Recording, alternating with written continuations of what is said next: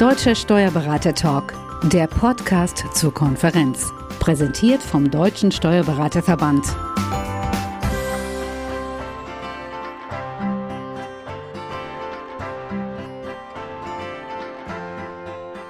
Herzlich willkommen zum Steuerberater Talk. Mein Name ist Björn Düß und heute begrüße ich Herrn Christian Kussmann, seit dem Frühjahr im HDI-Vorstand und zuständig für den Bereich Firmen und freie Berufe und Carsten Kock, ebenfalls HDI, dort mit der Leitung der Geschäftsfelder Automotive und Belegschaften betraut.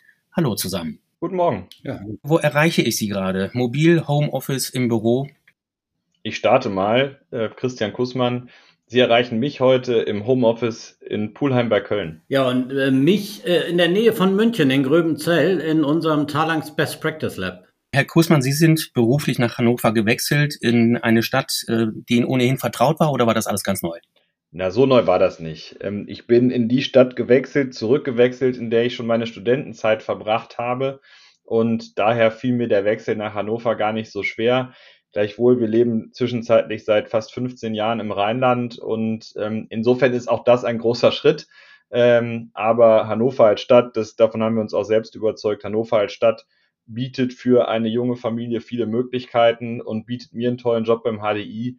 Und insofern freuen wir uns über diesen Wechsel und freuen uns dann auch darauf, perspektivisch umzusiedeln. Trotzdem waren da wahrscheinlich einige Hürden mehr zu nehmen als in Vor-Corona-Zeiten. Wie ist man damit umgegangen? Ja, Hürden gibt es ja dann an mehreren Stellen. Ähm, auf der einen Seite, äh, wenn man einen neuen Job antritt und Menschen kennenlernen will und sich mit dem Unternehmen vertraut machen möchte und dann feststellt, dass die meisten im Homeoffice sind, dann ist das schon eine ganz herausfordernde Situation, weil persönliche Kontakte und ja einfach einfach Begegnungen dann am Arbeitsplatz ganz ganz wichtig sind, um Vertrauen auch aufbauen zu können und ähm, das fiel mir tatsächlich in den ersten Wochen schon manchmal schwer, äh, die Menschen wirklich kennenzulernen. Aber wir haben dann ganz viele Formate genutzt, natürlich virtuell, ähm, ganz viele Formate genutzt, um miteinander in den Dialog zu kommen. Ähm, und da kann ich sagen, dass das dann, weil wir natürlich auch eine große fachliche gemeinsame Basis haben, dass wir darüber wirklich in einen guten Arbeitsmodus gekommen sind. Aber mein Highlight oder eines meiner Highlights im ersten halben Jahr beim HDI war dann tatsächlich das erste gemeinsame Treffen mit meiner Führungsmannschaft, persönlich und vor Ort. Das hat einfach einen ganz neuen Spirit kreiert. Das ist also die eine Seite, die berufliche. Ähm, und die private Seite, ähm, auch da gab es die ein oder andere Hürde, ähm, weil wir natürlich versucht haben, eine Immobilie zu finden in Corona-Zeiten. Und in Zeiten des Lockdowns fallen eigentlich auch Hausbesichtigungen aus. Und ähm, insofern war da das Angebot deutlich schwieriger, war der Markt noch angespannter, als er ohnehin schon ist. Und wir haben wirklich lange, lange gesucht. Also für uns fühlte sich das sehr lang an, sind aber inzwischen glücklicherweise erfolgreich gewesen und freuen uns dann in 2022 auf die Umsiedlung nach Hannover. Herr Kock, fühlt man damit? Haben Sie ähnliche Erfahrungen am Standort Köln gemacht mit Kolleginnen und Kollegen? Äh, ja, ich hatte jetzt äh, glücklicherweise nicht ganz die vergleichbare Situation wie, wie der Christian Kussmann, dass ich äh, zu der Zeit neu ins Unternehmen gekommen bin, aber es war für uns natürlich auch eine gewaltige Umstellung, ähm, dass man äh, quasi von jetzt auf gleich nicht mehr äh, ins Büro fahren konnte und die sozialen Kontakte da ganz normal gepflegt hat, sondern das aus dem Homeoffice heraus gemacht hat. Umso froher bin ich, dass wir jetzt und äh, das sieht man gerade daran, dass ich jetzt äh, heute hier in der Nähe von München bin und auch schon seit zwei Tagen, dass wieder ein Stück Normalität zurückkommt, ja, und dass man sich mit Kolleginnen und Kollegen auch treffen kann und wieder tatsächlich auch gemeinsam gemeinsam arbeiten kann.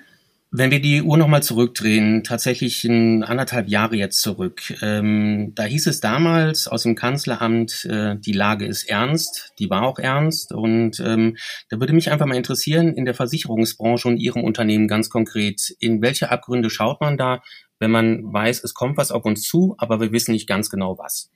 Ich muss natürlich ein bisschen abstrahieren, weil ich jetzt über eine Situation berichte, die ich nicht im HDI erlebt habe, sondern äh, bei meinem vorherigen Arbeitgeber. Aber ich denke, es gibt ganz, ganz viele Parallelen. Ähm, und äh, für, für uns ähm, als Sachversicherer war eine Fragestellung dann plötzlich relevant, der wir uns zugegebenermaßen in den Wochen, Monaten, vielleicht Jahren zuvor nie gestellt hatten. Nämlich, es kommt eine Pandemie auf uns zu was machen wir mit der Betriebsschließungsversicherung? Das war eine ganz wesentliche Frage, der wir uns sowohl bei meinem vorherigen Arbeitgeber ähm, als auch mit Sicherheit beim HDI dann stellen mussten. Und ähm, ich denke, das ist auch dann in der Phase damals und auch darüber hinaus sehr, sehr intensiv auch in der Öffentlichkeit diskutiert worden. Ähm, man konnte sich auf Versichererseite kaum vorstellen, ähm, dass diese Deckung mal auf einen Pandemiefall trifft und dann tatsächlich auch der Versicherungsschutz ausgelöst werden könnte. Und insofern, äh, da darf ich Ihnen sagen, da haben in vielen, in vielen Häusern hektische Recherchen begonnen. Man hat versucht, alle Bedingungswerke, die im Markt sind, zu sichten ähm, und versucht herauszufinden, wie die, wie die Risikoposition des Hauses aussieht. Und ähm, das waren sicherlich in vielen, vielen Häusern ähm, recht hektische Zeiten. Mm, das war der eine Part. Der zweite Part, der natürlich ebenso wichtig ist, wie gehen wir mit unseren Mitarbeitern und Mitarbeitern um? Ähm, wir waren ja dann sehr, sehr schnell mit der Situation konfrontiert, dass eine Arbeit im Büro nicht mehr möglich war. Das eint uns ja auch mit allen anderen Unternehmen in Deutschland. Und äh, mussten dann Wege finden, unsere Mitarbeiterinnen und Mitarbeiter so schnell wie möglich in die Homeoffices zu bringen und auch dort, äh, dort arbeitsfähig zu machen. Ähm, und da sind dann Dinge ganz, ganz schnell gegangen, die man wahrscheinlich zuvor nicht für möglich gehalten hätte. Ähm, nämlich, dass wir es geschafft haben, unglaublich schnell, das gilt für den HDI, das gilt aber auch für viele andere Unternehmen, dass wir es unglaublich schnell geschafft haben, die Menschen äh, mit digitaler Technik auszustatten, dann auch an den Heimarbeitsplätzen ähm, handlungsfähig zu machen. Und ähm, darauf sind, glaube ich, alle auch berechtigterweise stolz, dass das so schnell gelungen ist. Denn wenn das nicht gelungen wäre, dann hätten wir natürlich auch unsere Kundinnen und Kunden äh, ein Stück weit im Regen stehen lassen müssen. Und das ist zum Glück nicht eingetreten. Also wir haben äh, da praktisch keine Abbrüche in Bezug auf unsere Serviceversprechen gehabt. Wir könnten, wir konnten weiter Kundenanfragen bearbeiten, ohne Lücke, pausenlos. Ähm, wir konnten Schäden bearbeiten und haben da auch keine Strömungsabrisse erlebt. Und das ist ein Punkt, auf den ich wirklich stolz bin. Herr Kock, wie sah das bei Ihnen und Ihrem Geschäftsbereich aus und damit auch äh, die Bitte verknüpft, den mal mit Leben zu füllen? Ja, ich, ich, ich glaube, der, der Christian Kurzmann hat ja gerade schon ganz viel gesagt aus Sicht jetzt des Versicherers, wenn es um, um, um die um den Innendienst geht. Ich will gerne mal so den Blick auf den Vertrieb werfen, ja, weil da, da war das tatsächlich in der logischen Sekunde, wo, wo der Lockdown da war, Sie haben gesagt Abgrund, ja. Ich konnte also zusehen, wie mein Terminkalender innerhalb von Stunden leer war, der normalerweise über Wochen und auch Monate als Vertriebler dann im Voraus schon gefüllt ist. Und wo sich dann sehr schnell die Frage stellte, wie kommen wir gerade auch in meinem Geschäftsbereich, wo wir große Kooperationen oder mit großen Unternehmen zusammenarbeiten, wie, wie kommen wir jetzt eigentlich weiter mit unseren Kunden voran? Gerade unter den Aspekten, die der Christian auch schon genannt hat, mit Erreichbarkeit, Aufmerksamkeit und Verbindlichkeit, was ja total wichtig in unserem Geschäftsfeld ist. Und da ist es uns tatsächlich ähm, im ganzen Haus gelungen, innerhalb kürzester Zeit 95 Prozent äh, der Kollegen im Homeoffice erreichbar zu machen und unsere Service Levels auch im Vertrieb aufrechtzuerhalten. Und es war ganz faszinierend zuzusehen, wie wir dann auch aus Homeoffice heraus mit, äh, mit Video-Chat-Technologie plötzlich mit unserem Kunden auch in Austausch waren und uns neue ähm, Workarounds quasi überlegen mussten, weil auch unsere Kunden teilweise in Kurzarbeit gegangen sind, äh, komplett ihre, ihren Betrieb runtergefahren haben, aber wir natürlich trotzdem erreichbar äh, sein mussten für die Mitarbeiter der Unternehmen. Das ist nämlich ein Herzstück des Belegschaftsgeschäftes. Und das ist uns mit denen gemeinsam gelungen, so dass das sehr schnell ähm, eine Situation war, die ungewohnt war, die man sicherlich wir auch nicht auf Dauer äh, hätten jetzt behalten wollen, die aber gezeigt hat, dass wir doch sehr stabil auch in unseren Kooperationen den Alltag weitergestalten konnten. Ich glaube, da hat es andere Branchen deutlich härter getroffen. Welche Erfahrungen haben Sie in dem Zusammenhang gemacht mit der Akzeptanz äh, von Kundenseite, wenn es dann doch mal gehakt hat? Äh, also auf der Vertriebsseite kann ich nur sagen, sehr verständnisvoll, weil unsere Kunden in der ähnlichen Situation waren. Also gerade am Anfang ging es ja darum, mit welcher Technik kann man sich austauschen. Ja, also so, so einfache Dinge, dass wir natürlich in der Zeit auch neue Verträge geschlossen haben, teilweise auch an Kooperationsverträgen was verändert haben, die ja, die ja echt unterschrieben werden müssen. Also nicht mit digitaler Signatur, sondern äh, durch Recht und Compliance-Prüfungen in, in beiden Unternehmen und durchgehen müssen. Da gab es sehr viel äh, gemeinsames Verständnis, sehr viel gemeinsam überlegen, wie kriegt man das dann hin. Und ich muss sagen, am Ende haben wir eigentlich überwiegend die vereinbarten Termine auch gegenseitig einhalten können, weil, weil beide Seiten, sowohl die Kunden als auch wir äh, nach Lösungen gesucht haben. Ja, also es wurde nicht problematisiert, sondern es war lösungsorientiert. Und deshalb habe ich das als sehr verständnisvoll äh, letzten Endes erlebt. Und ich äh, ist auch meine Wahrnehmung, dass man uns als HDI auch so wahrgenommen hat auf der Kundenseite. Sehr lösungsorientiert und auch sehr verlässlich. Hohes Maß an Verbindlichkeit. Wir waren ja, der Christian hat es gesagt, gerade auch bei der Betriebsschließungsversicherung, da waren wir ja durchaus sehr schnell der Versicherer, der klar Position bezogen hat, was die Deckung betrifft und auch an der Seite ähm, seiner Kunden ähm, dann stand. Jetzt ist es ja trotzdem Geschäft, ähm, das hatten Sie beide gesagt, da geht es sehr viel um Vertrauen, nicht nur in-house, sondern natürlich auch in Zusammenarbeit mit dem, äh, mit dem Kunden.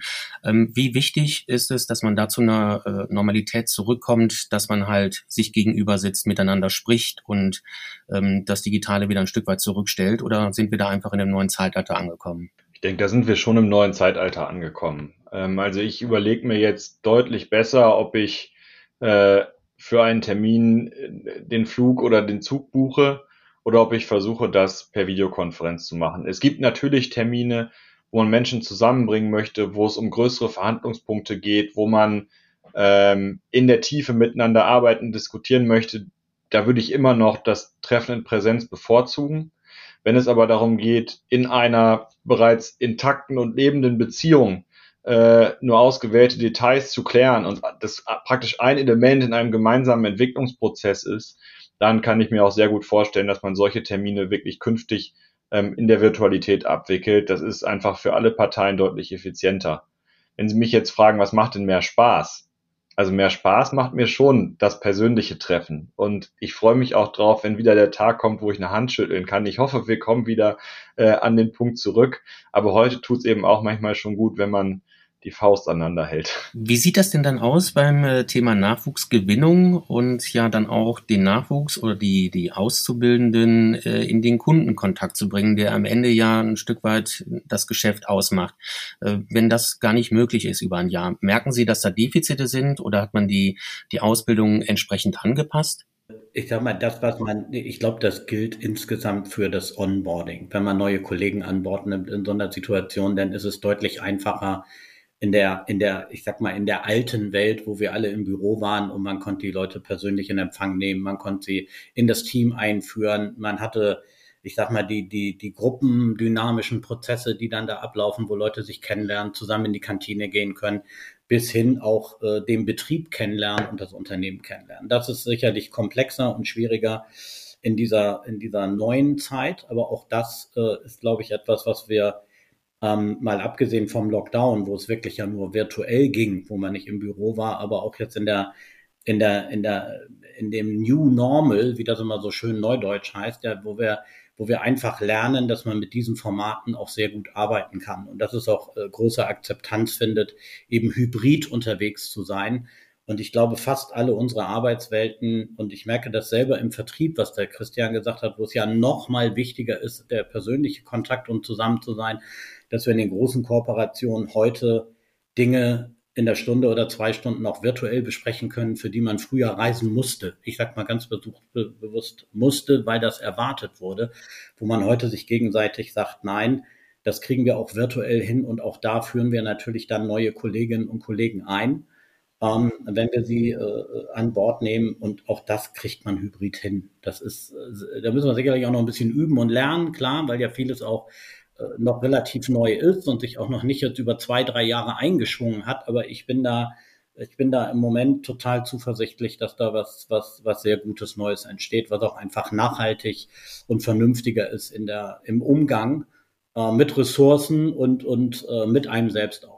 Gibt es denn eine Direktive in Ihrem Haus, ähm, die aus diesem New Work das Normal Work macht? Äh, wie weit können Sie da im Moment nach vorne schauen? Wann sagen Sie, wir kehren alle zurück oder wir kehren nur zwei Tage in der Woche zurück? Gibt es da, gibt's da Pläne bei Ihnen?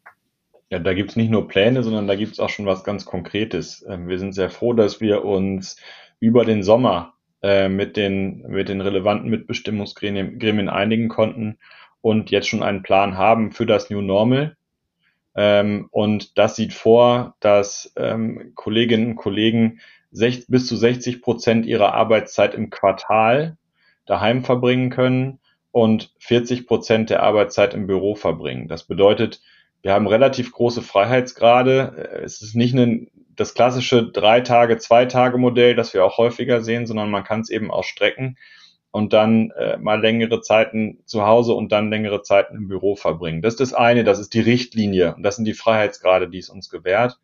Auf der anderen Seite, und das ist das, was wir gerade auch im Moment ähm, sehr intensiv ähm, mit Führungskräften besprechen, dass wir natürlich Begegnungsräume in den Büros schaffen wollen und darüber sprechen, wie löst man das? Ähm, denn ähm, ich denke, dass sich auch die Art der Arbeit ein Stück weit ändern muss. Ähm, die, die Arbeit daheim ähm, ermöglicht natürlich immer den virtuellen Austausch, aber die Arbeit daheim wird wahrscheinlich eher die konzeptionelle Arbeit sein, die etwas weniger vernetzt ist. Und die Tage, die man dann im Büro verbringt, sollten die Tage sein, die man gerade zum Vernetzen nutzt, die man für kreative Prozesse nutzt und eben davon profitiert, dass man nicht allein ist, sondern mit anderen zusammentrifft. Und bei uns ist inzwischen der, der Begriff der sogenannten Ankertage sehr eingebürgert, dass sich die Teams gemeinsam Tage suchen, an denen sie sich treffen, an denen sie gemeinsam am Büro, miteinander, im Büro äh, miteinander an Dingen arbeiten und dann auf, auf der anderen Seite eben auch die Freiheitsgrade da sind, andere Tage nicht im Büro zu verbringen. Und ähm, da sind wir gerade im Prozess, der, der ist aber sehr individuell. Da müssen wir natürlich auch den Teams Freiheitsgrade ermöglichen, aber da sind wir gerade in diesem Prozess, dass, dass sich das etabliert und dass das gestaltet wird wir zwingen heute, wir zwingen sowieso niemanden, aber wir, wir machen heute nicht die Auflage, alle müssen zurück ins Büro, denn natürlich gelten, und das hat immer Vorrang, weiterhin die, die aktuellen Corona-Schutzverordnungen. Aber wir sind davon überzeugt, dass unsere Büros sichere Orte sind. Wir haben natürlich jetzt auch mit anderthalb Jahren Erfahrung alle Vorkehrungen getroffen, so dass die Büros sichere Orte sein können. Und ähm, wir motivieren Menschen aber dazu, dann im Rahmen dieser äh, sicheren Orte das auch die Möglichkeiten zu nutzen und sich zu treffen. Und deshalb ist es gerade ein Prozess. Also die Richtlinien sind da. Ähm, wir arbeiten mit unseren Teams daran, die Begegnungen zu suchen und die Begegnungen auch zu nutzen. Und daraus wird sich dann ein New Normal ergeben. Das New Normal stellt uns auch nochmal vor neue Fragestellungen. Also wir müssen uns natürlich auch überlegen, wie unter diesen neuen Rahmenbedingungen Bürosituationen idealerweise aussehen. Ähm, auch da sind wir erste Schritte gegangen, aber sind definitiv noch nicht am Ende. Und das zeigt, dass äh, diese Pandemie schon ein ganz erheblicher Einschnitt für uns war und äh, unglaublich viel Veränderung mit sich bringt. Ich kann aber sagen, ganz viel positive Veränderungen. Das, das, das macht wirklich Spaß, das zu begleiten. Und ich merke auch, dass die Menschen zwar sich manchmal noch ein bisschen schwer tun, zurück ins Büro zu kommen, weil natürlich auch man sich jetzt nach anderthalb Jahren gut zu Hause eingerichtet hat auf der anderen Seite aber extrem glücklich sind, wenn sie dann im, gute Tage im Büro hatten, sich im Team getroffen haben und auch wieder Dinge gemeinsam gemacht haben. Deshalb bin ich auch extrem positiv, was so den Ausblick angeht. Wenn wir denn mal äh, die Pandemie ein Stück weit hinter uns gelassen haben, dann wird das ein gutes neues Arbeiten. Eine andere und möglicherweise auch bessere Arbeitswelt oder was meinen Sie? Definitiv besser. Also das ist eine wirkliche Weiterentwicklung. Ähm, und die gibt uns viel mehr Möglichkeiten. Ähm, wir haben jetzt alle miteinander geübt, äh, wie sich Beruf und Familie gut miteinander vereinbaren lassen. Ähm, wir haben deutlich mehr Toleranz für, für Menschen, die, die da auch ihre Flexibilität nutzen. Und das ist definitiv eine bessere Arbeitswelt. Jetzt rein räumlich geantwortet. Ähm, wir kommen ja vielleicht gleich noch darauf, welche Transformationsprozesse darüber hinaus ablaufen. auch da verändert sich ja in der momentanen Arbeitswelt sehr, sehr viel, aber auch da glaube ich, es wird eine bessere. Herr Koch, wie sieht das vertriebsseitig aus? Ja, auch da, auch da äh, würde ich äh, unterschreiben, dass wir, dass das eine, eine bessere Welt ist, die wir da jetzt zukünftig erleben werden, die sich auch gerade entwickelt, weil die zunehmende Flexibilität und die zunehmenden Freiheitsgrade auch äh, die Freiräume geben, die wir letzten Endes brauchen, um Produktivität und Kreativität zu steigern. Und erst recht durch die Transformationsprozesse, die ja unabhängig von der Pandemie vielleicht jetzt nochmal beschleunigt dadurch, weil wir auch gelernt haben, dass viele Dinge ähm, äh, echt gehen, wenn man lernt, noch mehr loszulassen und noch mehr zu vertrauen darauf, dass die Dinge auch, äh, auch gemacht werden. Und der Christian hat ja schon angesprochen, vielleicht kommen wir da auch noch drauf, wie, wie die Transformation auch unserer Arbeitswelt äh, und unserer immer digitaler werdenden Arbeitswelt, was da gerade stattfindet, weil ich glaube, das, das passiert parallel, ja, und, und ist es auch noch viel wichtiger, jetzt gerade am hoffentlich Ende der Pandemie und dem Weg weiter in, in das New Normal hinein, dann zu gucken, was passiert eigentlich in der Arbeitswelt gerade generell. Da können wir sehr gerne drüber sprechen, die digitale Transformation. Ähm, überwiegen da mit Sicherheit die Chancen, aber äh, lassen Sie uns auch mal über die Risiken sprechen. Was tut sich da auf und wird das ernst genommen? Ja, wenn Sie die Risiken ansprechen, dann äh, vermute ich, Sie sprechen über die Risiken, die wir mit der Cyberversicherung begleiten. Und das ist ein unglaublich spannender Markt. Also das ist für mich ähm, in meiner Versicherungskarriere ähm, eigentlich das erste Mal, dass ich eine Situation begleiten darf, wo, wo tatsächlich eine neue, ein neues Absicherungsbedürfnis entsteht. Und das ist unglaublich spannend, weil, ähm, glaube ich, wir da als Versicherer, die ja ähm, natürlich, was Risikotragung angeht, ganz, ganz viel Erfahrung haben, aber andererseits auch als ähm, sehr, sehr großes Unternehmen oder sehr, sehr große Unternehmen, die einfach von ihrer IT unglaublich abhängig sind, zwei ganz wesentliche Erfahrungswerte zusammenbringen können, die sich dann in Versicherungsprodukten umsetzen lassen. Und ähm, insofern ist das eine, eine total spannende Zeit, weil da was Neues entsteht, respektive ja auch schon entstanden ist und im Markt jetzt verfügbar ist. Das ist der eine Punkt. Ähm, der zweite Punkt ist auch, dass ähm, in der Cyberversicherung die, ähm, die Grenzen zwischen dem klassischen Versicherungsprodukt und der, der Risikotragung, die wir natürlich auch gerne übernehmen, und den begleitenden Dienstleistungen, ähm, die Grenzen sind sehr, sehr, sehr, sehr flüssig ähm, und die verschieben sich auch noch zeitweise, weil, weil einfach das, die Produktentwicklung im Fluss ist. Ähm, und auch das finde ich einen unglaublich spannenden Prozess, weil wir es weil wir hier wirklich beweisen können, dass wir in der Lage sind, äh, begleitende Dienstleistungen und Services, die ähm, unseren, unseren Kundinnen und Kunden entweder äh, im Rahmen der, der Risikoübernahme, also des Angebotsprozesses bereits helfen können oder aber natürlich dann im Krisenfall helfen können, dass wir die Dinge bestmöglich miteinander vernetzen können. Und das finde ich, finde ich unglaublich spannend, weil da einfach eine große Dynamik entsteht und ich bin froh, dass der HDI sich schon vor einiger Zeit entschieden hat, da auch wirklich zu investieren und da voll mitzumischen. Das ist also die eine Perspektive. Und was man natürlich auch sieht, ganz viele, ganz, ganz viele Menschen, das ist die unmittelbare Risikosituation, ganz, ganz viele Menschen ähm, sind in die Homeoffices gegangen. Ähm, ganz, ganz viele Menschen haben entweder mit ihrer eigenen oder mit fremder Technik äh, von zu Hause gearbeitet. Und da entstehen natürlich neue Risikosituationen. Und ähm, wenn man eine Ebene tiefer geht, dann kann man das auch tatsächlich in den, in den Kennzahlen der Versicherer sehen. Ähm, auf der einen Seite haben die, ähm, die klassischen, die klassischen Diebstähle, die haben abgenommen. Wir haben in, in der Corona-Zeit deutlich weniger Hauseinbrüche gesehen. Aber auf der anderen Seite haben sich offensichtlich ähm, äh, die Kriminellen auch in der Weiterentwicklung ihres Geschäftsmodells entwickelt. Die Cyber, die Cyberangriffe haben nämlich wahnsinnig zugenommen, da haben wir deutlich mehr gesehen. Und ähm, insofern bin ich froh, dass wir ähm, das produktseitig und auch mit ganz viel Know-how begleiten können. Und wir sehen eben auch in unseren Zahlen in der Entwicklung, dass das absolut notwendig ist. Da habe ich zwei Fragen. Sie haben am Anfang von den Großen gesprochen. Sind es immer die Großen, die Opfer von Cyberkriminellen werden oder betrifft das branchenübergreifend alle Größen? Das betrifft jeden. Das, also da würde ich gar nicht differenzieren.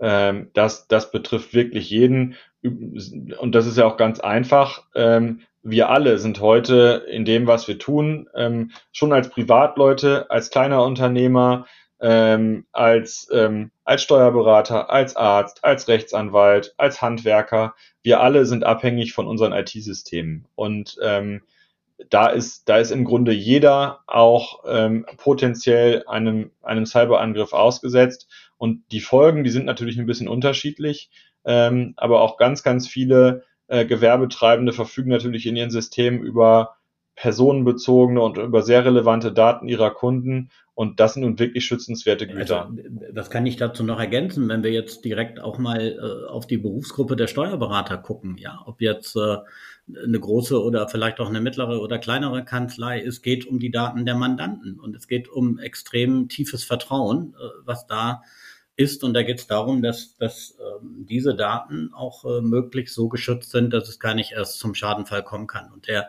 der Christian hat ja äh, angesprochen, was für mich, ähm, was mich begeistert an Cyber ist, dass wir eigentlich gar nicht mehr über die klassische Versicherung reden, wo es darum geht, äh, wir, wir bieten Versicherungsschutz im Falle ähm, des, des, des äh, Cyberschadens. Das tun wir natürlich auch, aber viel wichtiger ist, dass man in, in die Prophylaxe investiert, dass man vorher ganz viel macht, dass man die Systeme versucht sicherer zu machen.